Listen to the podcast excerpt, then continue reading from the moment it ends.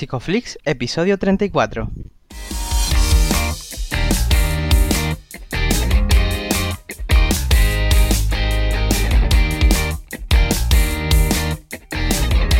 Bienvenidos a Psicoflix, un espacio de psicólogos para psicólogos.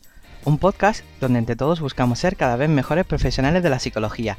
Aquí hablamos de todas las estrategias, técnicas y noticias de la psicología contemporánea, pero siempre con la evidencia científica que nos gusta defender. Hoy estamos a 31 de octubre y estamos emitiendo nuestro episodio número 34, en el que vamos a hablar sobre la psicología en la universidad. Pero antes, recordaros que en psicoflix.com podéis registraros de manera gratuita y participar para conseguir acceso a más recursos terapéuticos. Yo soy Jay Prasad, bienvenidos una semana más al podcast y bueno, bienvenido también, como no, Darío, ¿cómo estás? ¿Qué tal, Jay? Hoy tenemos especial Halloween, la psicología de la universidad. Yo creo que tema que correlacionas muy bien. No, no, hombre, hay asignaturas que dan mucho miedo y sobre todo cuando hay pseudociencias de por medio, ¿no? pues sí. Bueno, la que combate contra las pseudociencias y de manera muy activa es nuestra invitada de hoy. Ella la conocéis por las redes sociales como Bayorel, pero en la vida real ella se llama Denisa, Denisa Praje, es estudiante de cuarto de psicología de la Complutense y está aquí hoy con nosotros. Bienvenida, Denis. Hola. Gracias por invitarme, estoy como muy ilusionada. Aunque bueno, estoy un poco malita, pero, pero bien, eso no quita la ilusión. Qué bueno. Bien. Qué bueno. Pueden ir juntas. Dice ella que la vida real, que Twitter no es tu vida real. Eh, para nada, no es la vida real de nadie. ¿Dónde empieza Twitter? ¿Dónde acabas tú? bueno, eso no, está bien dicho. ¿Dónde empiezas tú? Sí.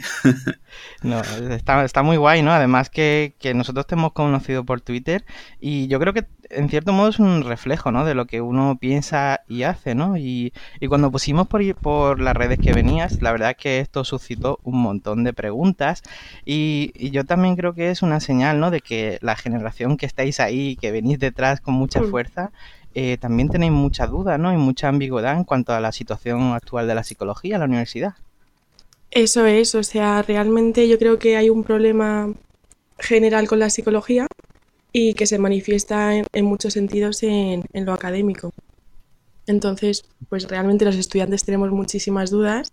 Creo que hay falta de conexión entre la realidad y lo que está pasando fuera con, con lo que pasa en las aulas, que al final es todo teórico y hace más falta eh, pues hablar un poco de, en qué punto está la psicología y cómo nos afecta a nosotros en el futuro y sobre todo a los usuarios. ¿Tú ves esa preocupación también con, tus compañeros? Porque yo en mi, recuerdo en mi, en mi promoción, eh, cuando yo estaba en clase, pues la verdad es que no recuerdo a nadie preocupándose por temas como estos, que luego te das cuenta al terminar. A ver, no lo veo, veo más pasotismo que otra cosa. Eh, yo igual, pues como soy una apasionada de lo mío y soy una friki de la psicología, pues hay cosas que, me tocan más y, me molestan un poco más y soy un poco la hater de mi grupo, pero, pero lo llevo bien, lo llevo con orgullo porque creo que hay que luchar por, la disciplina que estamos estudiando y a la que nos vamos a dedicar. Claro, porque también se puede ser bastante friki de, de otras pseudociencias. Quiero decir, el, escepticismo científico, tratar de trabajar por una psicología basada en la evidencia y ser friki sobre eso es lo que, lo que nos ayuda a avanzar, pero también, y yo recuerdo que, bueno, ella también sabe de lo que hablo, que en nuestra clase, en nuestras promociones, podía haber gente muy metida en la psicología, pero a lo mejor en unas áreas de la psicología un poco ambiguas o, con poca mm. evidencia. Entonces, ¿cómo llegas tú a, esa, a ese conocimiento? Al final, nosotros somos animalitos del contexto, no nos nace porque sí el interesarnos por, por esto. Eh, ¿Te refieres a cómo llego a... A tener interés en esta psicología basada en la evidencia.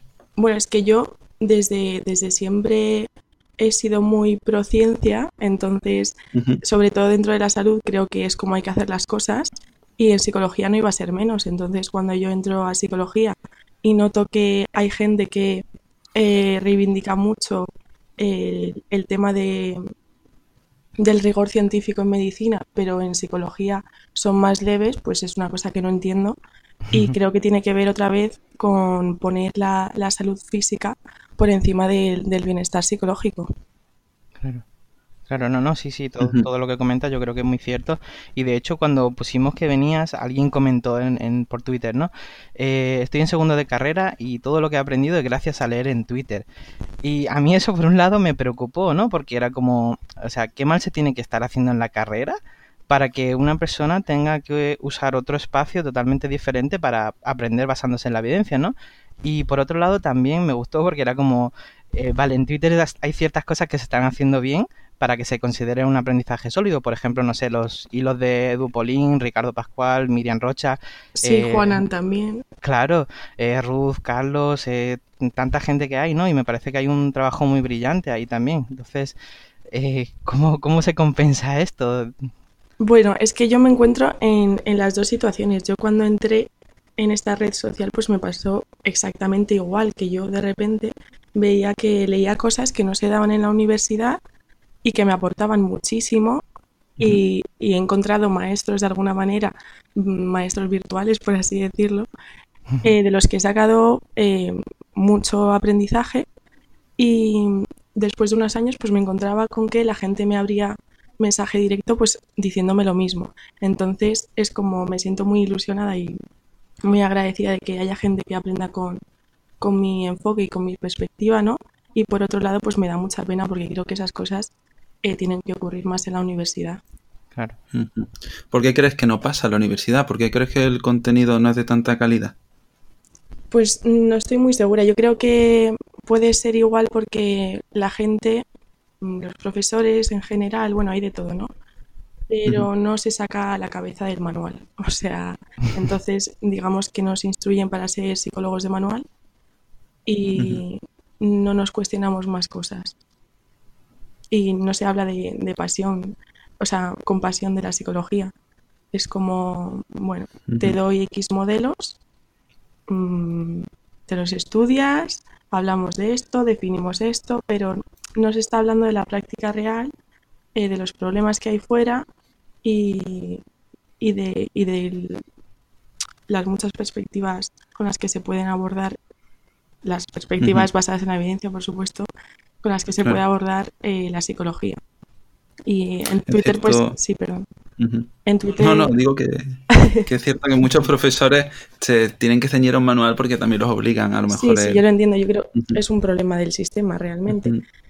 Y claro, es por ello que encontramos luego fuera de la universidad pues gente que te habla más allá de, del manual y te habla con, pues, con mucha pasión y con mucho interés y lo sabe transmitir de una forma muy cercana y eso pues al final llega. Claro, yo creo que a Darío y a mí nos pasó exactamente igual, ¿no? La, la, gran mayoría de las cosas que hemos aprendido, o sea, dentro de la universidad hemos aprendido muchas cosas, pero casi la gran mayoría, luego lo que se refiere en, habilidades, ¿no? De estar en la calle, eh, ha sido fuera, fuera de la universidad. Mm. Eh, no sé si esa es tu sensación cuando estás ahora en cuarto ahora. Eh, a ver, yo la base evidentemente la tengo de la universidad y eso pues es un mérito innegable. Claro. Pero sí que es verdad que las cosas que más me mueven eh, las he aprendido de forma autodidacta o me, he informado de forma autodidacta. Por ejemplo, yo soy pues una, me encantan los trastornos de alimentación, me interesan muchísimo. Y si yo dependiese de la facultad para enterarme de qué, de qué van estos problemas psicológicos, el nivel que yo tendría sería muy bajo y no tendría ni idea de nada. Sin embargo, pues me he movido un poco por, por esa carencia que he encontrado en la universidad y he dicho, bueno, pues tendré que hacer trabajo por mi cuenta. Y del mismo modo con las perspectivas conductuales que, que he descubierto pues en, Twitter, la verdad. Claro. Te dejo, Darío. Joder, solo he suspirado, ya sabías que iba a hablar. Pero tenemos una conexión un poco rara ya. y me refería que, que, es cierto que esa sensación al acabar la carrera de que no sabes nada es demasiado frecuente. Ya no sé si es un problema, bueno, es un problema de, muchas cosas, pero si tuviésemos que cargar de responsabilidad, eh, si a los estudiantes, si a los profesores, si al sistema, yo creo que, nos vemos envueltos en un, en un ecosistema que poco permite también al estudiante. De hecho, cuando ya nos está dando eh, la oportunidad de, de, vivir la práctica de tal vez segundo de carrera en otras carreras como enfermería, que ya están casi metidos en el trabajo desde el principio y que en psicología no se haga, para mí es, es una asignatura pendiente. Sí, incluir sobre todo más la práctica real eh, dentro de, de, las, de las asignaturas, porque claro, yo empiezo las prácticas en cuarto, o las he empezado ya, y pienso, mmm, deberían haber empezado en tercero. Y da la casualidad de que yo el año pasado me busqué unas por mi cuenta, pero uh -huh. creo que deberíamos estar en el mundo laboral eh, desde mucho antes. Claro. Porque solo así es como se, se conoce realmente las carencias, eh, de, tanto uh -huh. de uno mismo como, como psicólogo, eh, como sí. del sistema en general. -huh. Es complicado, porque al final los recursos son los, los que son, nos invierten bien y estamos como... Es, es, tenemos que emprender dentro de la propia carrera, tenemos que incentivar esa iniciativa que ya a veces es difícil estudiar una, una, un grado por, por, los contextos que sean y además tienes que estudiar ese grado pero exprimiéndolo al máximo. Sí. El esfuerzo eh, que se tiene que reforzar constantemente a, a los estudiantes en muchas ocasiones eh, no se puede conseguir. Entonces, a mí me preocupa, me preocupa bastante porque no, no sé cómo solucionarlo, podemos dar propuestas, podemos aquí plantearnos qué hacer, pero lo cierto es que no depende casi nada de nosotros. Mm, yo sigo atribuyendo la causa al sistema, la verdad. Porque al final, pues lo que hemos dicho antes, eh, los profesores hacen lo que hacen el, lo que se indica en el sistema, el programa está hecho según el sistema, así que yo el problema lo veo ahí. Claro. ¿Qué, ¿Qué, otros recursos o vías de, de información ¿no? te, han, te, han, sido de utilidad para luego aprender sobre psicología fuera de la universidad? Eh, bueno, realmente es que cualquier cosa, si sigues una web eh, que publique artículos y de repente te interesa un artículo en concreto, pues te lo lees. La biblioteca es un recurso como muy esencial y se usa muy poco y pasearte un poco por las estanterías y ver que hay algo que te interesa especialmente y sacarte un libro creo que debería ser una cosa que, que ayudaría a todo el mundo a, a motivarse más por la carrera. ¿Qué más los podcasts? Pues también. Eh, vosotros y, y, las perras de Pablo. Muy buen programa. Eh, sí. Totalmente. Y, y, qué más? Pues es un poco eso. Webs, artículos, libros y redes sociales. Seguir a muchísima gente que te interesa. Eh, sobre todo que te interesa eh, su perspectiva.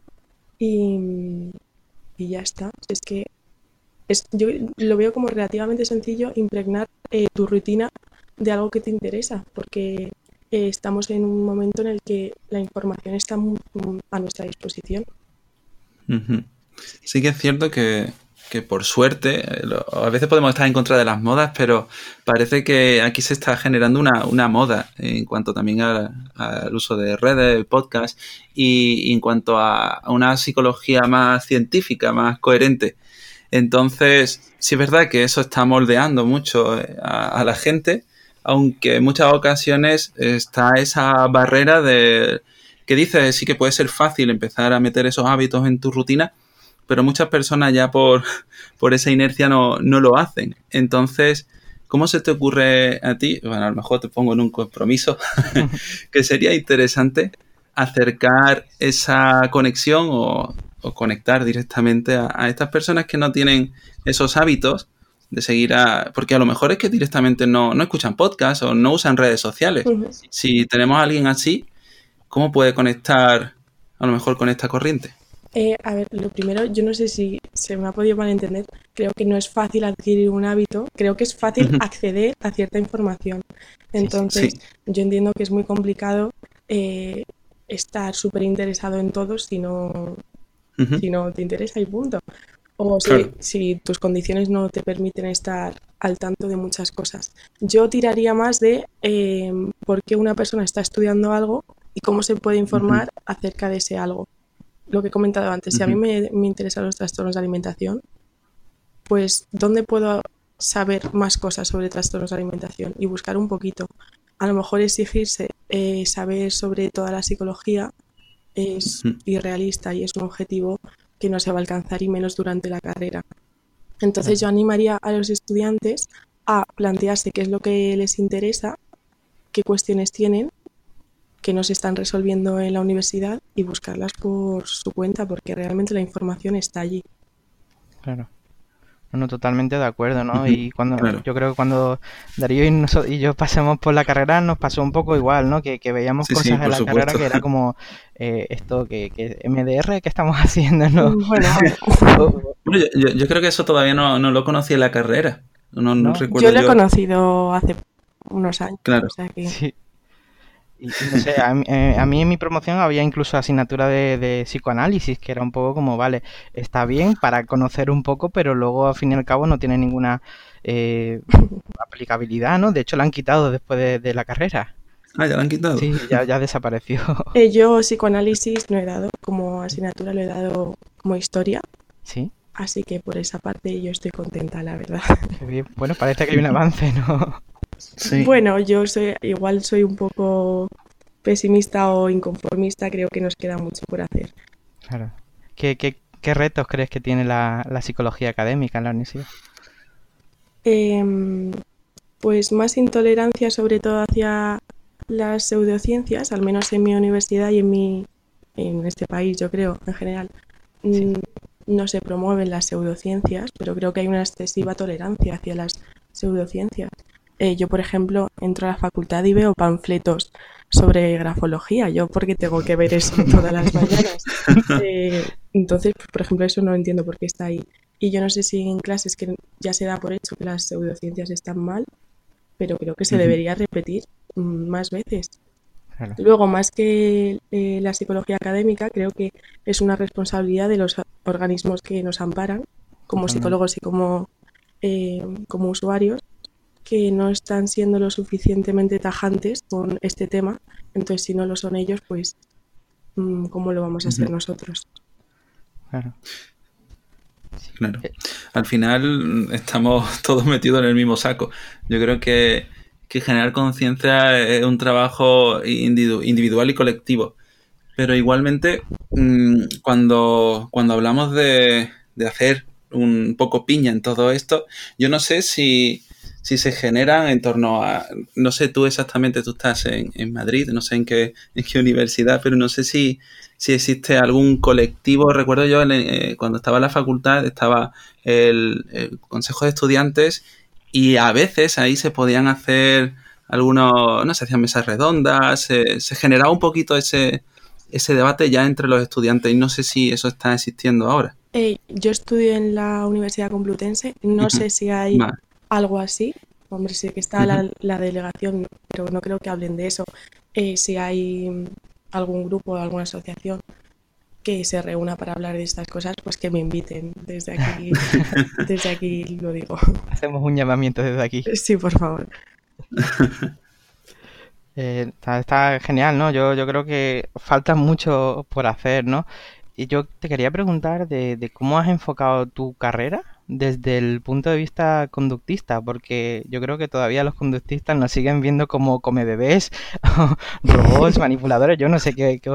¿Tú no comes bebés? ¿ya? yo no, yo no. Por suerte soy vegano. pues también es verdad. Eh, a ver, eh, yo con este tema todavía no me he puesto la etiqueta de conductista, eh, yo me sigo considerando estudiante y punto, y estoy abierto a todo. Sí que es verdad, pues que estoy más cercana a la perspectiva conductista y me llama más la atención y me ha dado más respuestas. Si se me pudiese llamar conductista, sería conductista en pañales. o sea que. Em, pero eso es un poco lo que hablábamos antes de las redes sociales. Yo, de a mí en la universidad me hablaban del conductismo igual que del psicoanálisis desde la historia y yo pues lo veía un, tema de ratas y, cajas y punto.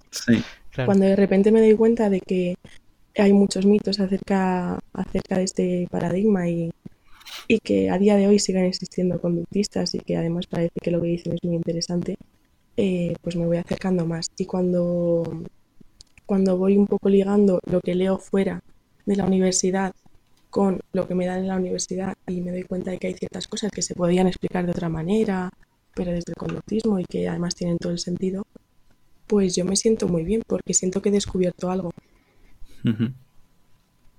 Cuando yo acabé la carrera recuerdo que no, quería ejercer porque no sentía que nada de lo que hubiese aprendido me, me sirviera. Entonces un día junto a Ye, porque fue Ye quien me acercó un poco todo esto, de, descubrí las terapias contextuales, que lo que siempre les digo es que son humanistas disfrazados de, no, perdón, conductistas disfrazados de humanistas, y, empiezas a darte cuenta de, las leyes de aprendizaje y de todo eso, y como que en el moldeamiento, a lo mejor en sesión, sí que tiene, sí que ves más sentido a todo eso, y que estas técnicas que no que no, no, tenían sentido o esos constructos que no sabes de dónde salen y esas tautologías constantes, pues que pierden el sentido, pierden esencia y que la carrera en sí casi que también pierde el sentido. Entonces yo redescubro la, psicología al terminarla y al empezar a, tomar esa iniciativa por mi parte. Yo creo que es como vivir dentro de, un vaso sin darte cuenta de que estás en un vaso. Sí, totalmente. Al final... Eh, al menos en mi carrera, por ejemplo, pues se habla muchísimo sobre constructos y yo veo como una tendencia muy cognitivista y tal. Y a mí yo ya notaba cierta frustración porque pensaba, estamos hablando siempre como muy en abstracto y yo quiero pues materializar un poco más estas, estos asuntos de los que hablamos y precisamente desde la modificación de conducta eh, se propone esto, ¿no? Operativizar un poco, eh, bueno, un poco no, operativizar eh, los constructos y hacer eh, estos asuntos con los que trabajamos algo más medible. Y luego también el, análisis funcional, que está pues muy ligado a esto, aunque se pueda, eh, bueno, aunque esté como herramienta en, más modelos, me parece una herramienta fundamental de la que me enteré hace dos años aproximadamente y creo que es desde el primero eh, que se nos tendría que hablar de ella. Y sobre todo en profundidad, porque yo estoy en cuarto y hacer un análisis funcional en profundidad sabiendo que está bien hecho y demás, mm, no, eh, me siento bastante insegura en ese aspecto. Y es algo que me da rabia. Claro. A, nosotros nos ha pasado igual. De hecho, eh, una de las cosas por las que ha surgido este podcast es para un poco nosotros mismos suplir esa propia necesidad, ¿no? Y hace poco estábamos hablando con Miriam Rocha, hicimos un episodio específico. Lo escuché, lo escuché, sí. Sí, ¿verdad? Y, creo que es necesario, es que es algo tan básico que es que debería estar desde el principio, desde, desde la, la primera asignatura de la carrera, casi casi, después de epistemología, claro. Eh, pues sí, es que a mí me lo dieron en tercero en técnicas, bueno, en evaluación, luego se mencionó en técnicas, este año en clínica pues también me están hablando un poco de ello, pero siempre un poco por encima, o al menos mi sensación es muy por encima. Y para mí es la herramienta básica de un psicólogo, entonces no lo entiendo, no sé dónde está... A esto sí que no le encuentro causa, ni, sé a qué atribuirlo. Supongo que a los modelos explicativos al final hay tantas corrientes que, no le dan fuerza a ese análisis funcional y si tienes a un pues a un profesor, una profesora que te están hablando, te están dando su temario también desde su corriente y que ese, es el problema que somos un montón de psicólogos, un montón de corrientes, un montón de ideas y, muchas teorías que salen en base a, mi historia. Hola Freud. Y, yo creo que, ese es nuestro problema. Por eso el análisis funcional se tiene ahí un poquito también de, parte de los conductistas, de esa gente que, que hace sus cosas. En cognitivo conductual también, pero a lo mejor no de la misma manera. Y es complicado. Pues mira, ya que estamos en el especial de Halloween, es que yo lo digo, a mí algo que me aterra muchísimo es eh, salir de la carrera y no saber hacer un análisis funcional en condiciones. Y saber que me voy a tener que formar por mi cuenta porque seguramente en el máster, bueno, espero que no, pero en un máster igual pues también me quedo corta. Y, tendré que buscar una formación específica de análisis funcional, que ya le he echado un ojo a algunas cosillas, que lo hablasteis con Miriam también. Sí, sí, sí, sí. Em, y pues me tocará eso, pero me da pena porque se tendría que dar desde el programa de, psicología en las universidades públicas.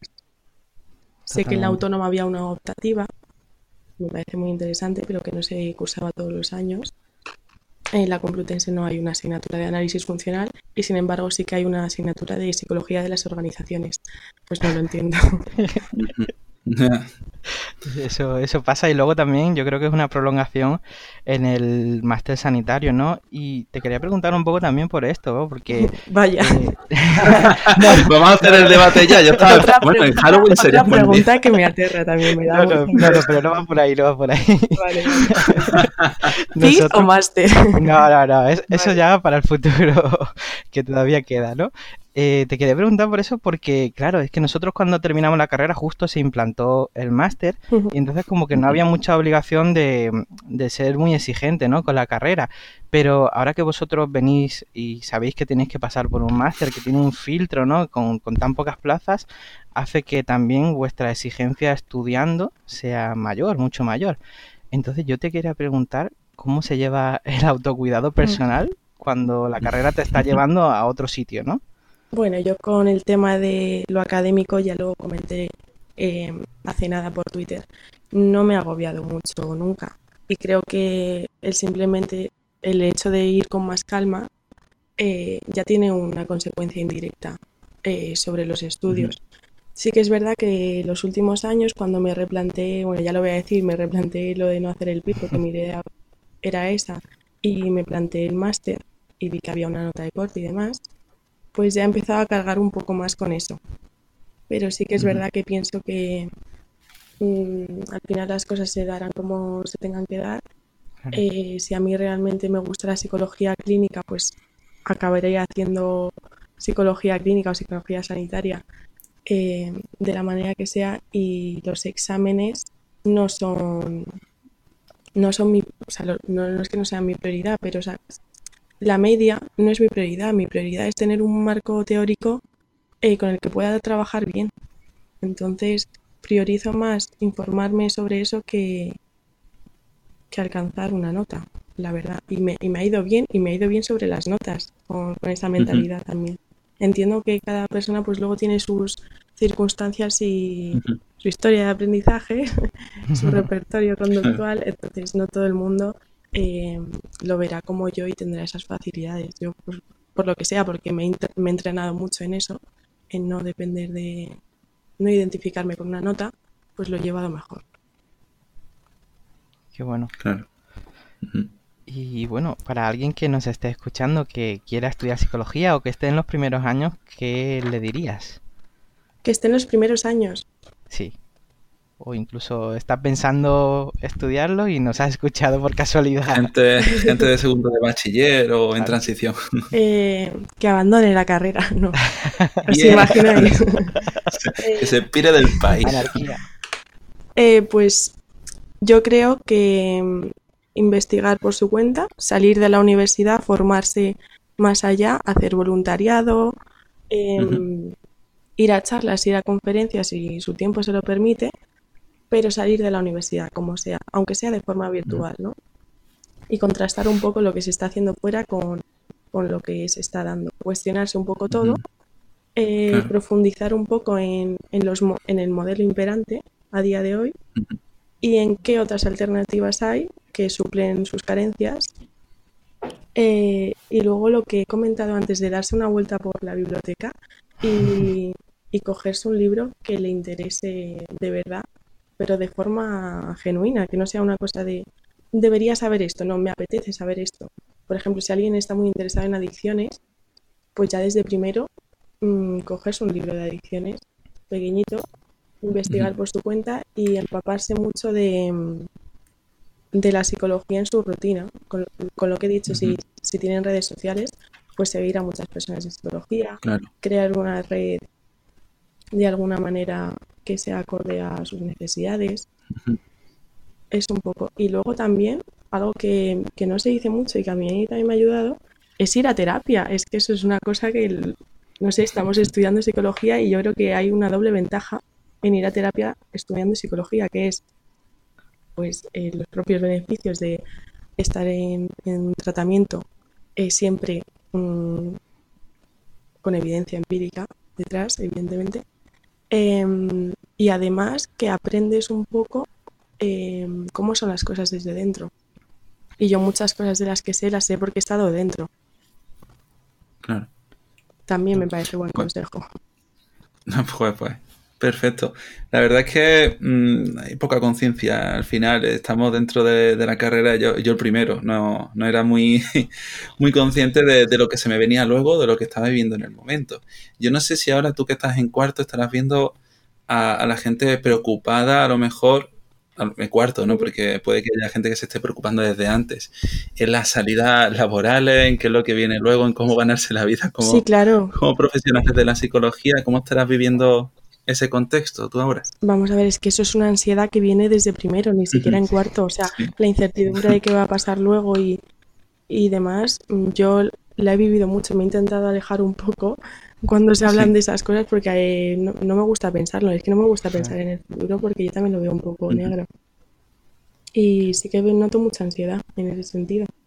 Pero en general, pues también tiene mucho que ver, otra vez, pues con el sistema, en este caso el sistema económico. Sí, bueno, como siempre, víctima del capitalismo. Sí, y eso es otra cosa que también quería comentar y que podría ser un buen consejo. Eh, tener una conciencia conciencia social en general eh, en la carrera me parece esencial. Porque sí que es verdad que es una carrera mm, muy centrada en el individuo y a mí por lo menos me yo he hecho en falta más, eh, más una base social de perspectiva pues, de género, socioeconómica y perspectiva de clase, eh, porque vamos a, tratar con personas que están sumergidos dentro de un sistema que continuamente mm, pues les está machacando. Entonces, creo que los psicólogos somos un poco amortiguadores de ese sistema, pero también deberíamos ser mm, ciudadanos concienciados con esto, porque tiene una repercusión directa sobre el bienestar psicológico de, de las personas. No, no, qué, importante es todo lo que estás diciendo y creo que es algo que sin duda hace falta incluir en, nuestro proceso, ¿no? Como, como terapeutas. ¿Cómo crees tú que eso se podría adaptar e incluir? Pues es que yo cuando comento esto me dicen que no, que no sé lo que es la psicología, que la psicología es individuo y ya está. Mm, entonces, pues no sé cómo lo incluiría. Sí, no sé, yo en primero teníamos una asignatura de antropología, pues si igual que hemos tenido una asignatura de antropología, podríamos tener alguna otra asignatura que, enfoque esto desde algo más social, porque sobre todo muchos trastornos mm, vienen de, eso. O sea, los trastornos de alimentación, por ejemplo, eh, no existirían como existen si no hubiese una cultura de la delgadez, por ejemplo y, que tienen además también un sesgo de género importantísimo. Sí. Y eso solo es un ejemplo, pero la depresión, eh, la ansiedad, mm, los trastornos sexuales, todos los trastornos también tienen un factor social. Sí, al final lo, lo que estamos hablando es que tenemos que empezar a cuestionarnos las cosas y que la universidad en sí tendría que, que darte también ese contexto de cuestionarte el, por qué está ocurriendo las cosas que están pasando. Y no solo desde la perspectiva individual, sino que al final son multifactores que, están afectándonos. Eso es, sí. También. Y yo, yo creo que, que iniciativas a lo mejor como, como la tuya, que siendo estudiante ya mueves a un montón de gente. Bueno, bueno. Y todavía no estás ejerciendo y fíjate la, la influencia que ya, que ya haces. Si compañeros y compañeras que te estén siguiendo empiezan a generar conciencia, yo creo que ya nada más que incluso con tu trabajo individual ya estás afectando al cambio colectivo. Y puede que si alguien nos ha escuchado de, la Complutense ya esté pensando, ah, pues vamos a hacer esa asociación. Y, tal vez en unos 20 años, súper optimista, eh, sin calentamiento global no nos ha matado, pues a lo mejor estamos más cerca de, de, de unos estudios universitarios que, preparen a profesionales de la psicología más competentes. Eso es. Y bueno, y también, quería decir que igual que he hablado de una, necesidad de una perspectiva social, eh, otro tema que es un tabú y que no del que no se habla mucho es del suicidio en una facultad de psicología, es otra cosa que también lo veo como asignatura pendiente, sobre todo porque es la primera causa de, de muerte no natural en España. Sí, es verdad. Pero ni en muchas asignaturas que tendrían que tocarse directamente se, se toca. Eso es. Incluso propiamente dentro de la, de la consulta, eh, muchos profesionales tienen miedo a, sacar ese tema. Es que hay mucho mito, sí. Es natural. Hay todavía, Al final es... hay todavía muchos tabúes, ¿no? Que no se tocan y que están ahí y que muchas veces eh, es más miedo de uno mismo de decir voy a hablar sobre este tema, no voy a ser que la persona le dé, ¿no? Por activar y, y hacerlo, ¿no? Y al final, ¿no? Al final vemos que el sufrimiento, todos sufrimos, somos seres humanos, estamos sujetos a las mismas leyes de aprendizaje y creo que una parte importante de todo esto es eso, ¿no? Incorporar esa normalización al, sufrimiento diario que, está ahí y que no pasa nada, que, que, vas a tener días buenos y vas a tener días malos también. Eso es, sí.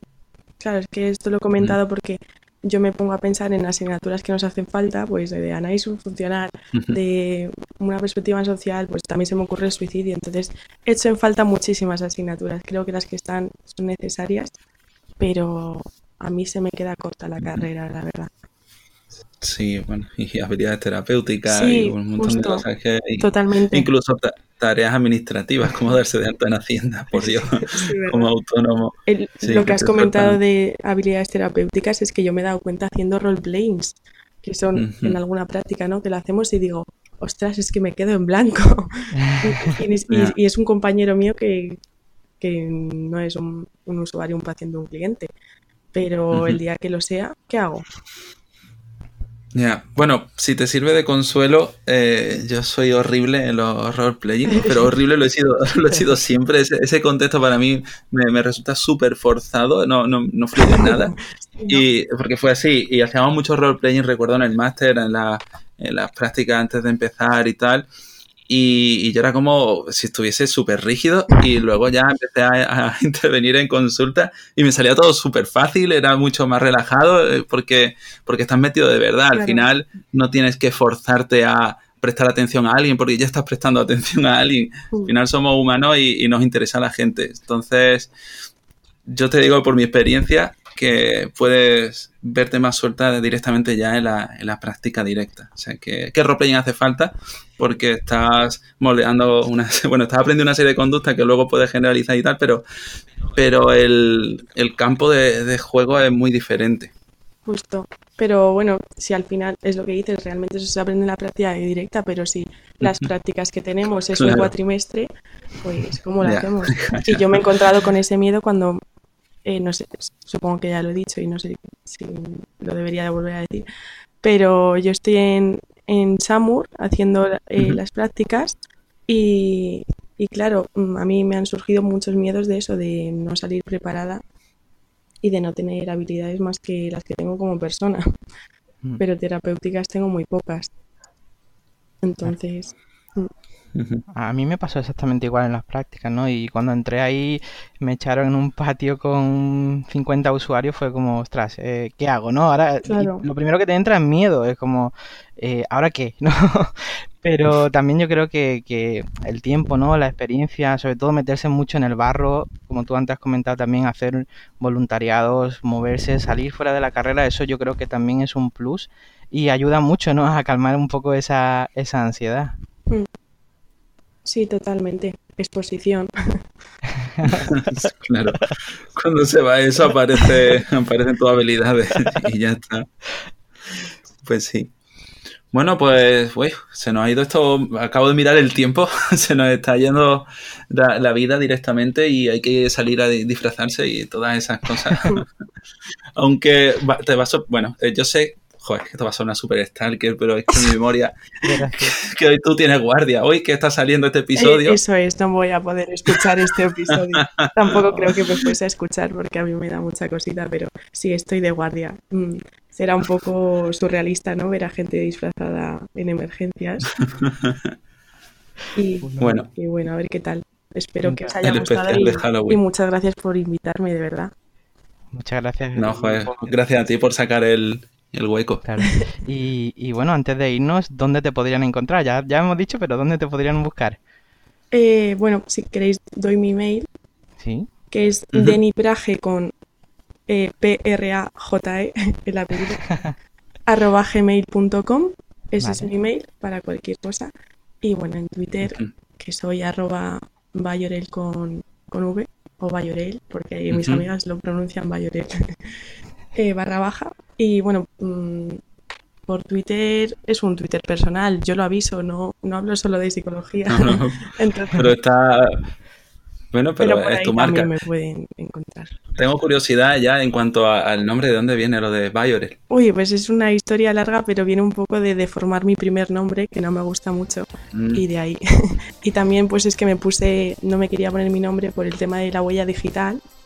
Entonces, pues, cuando yo ejerza como psicóloga, me gustaría que si me buscasen no saliesen mis tweets, la verdad. Porque me podría meter en, en varios líos. Bueno, eh, Bueno, Eh. todo es verlo. bueno, nosotros enlazaremos tu Twitter, tu correo también por, por el- las notas del programa en el episodio y te agradecemos muchísimo que hayas sacado este hueco para compartirlo con nosotros. Nada, vosotros. Muchas gracias. Muchas gracias. Bueno, y a vosotros, a los oyentes, daros las gracias por estar ahí cada semana. Si os ha gustado, ya sabéis que lo podéis compartir con otros psicólogos, otros estudiantes, eh, suscribiros a psicoflix.com, a iVoox, a iTunes, a todas las redes sociales que podáis. Y nada, nos vemos el próximo jueves a las 8 de la tarde con una nueva entrevista aquí en Spotify, en iTunes o en iVoox. Hasta luego. Hasta luego.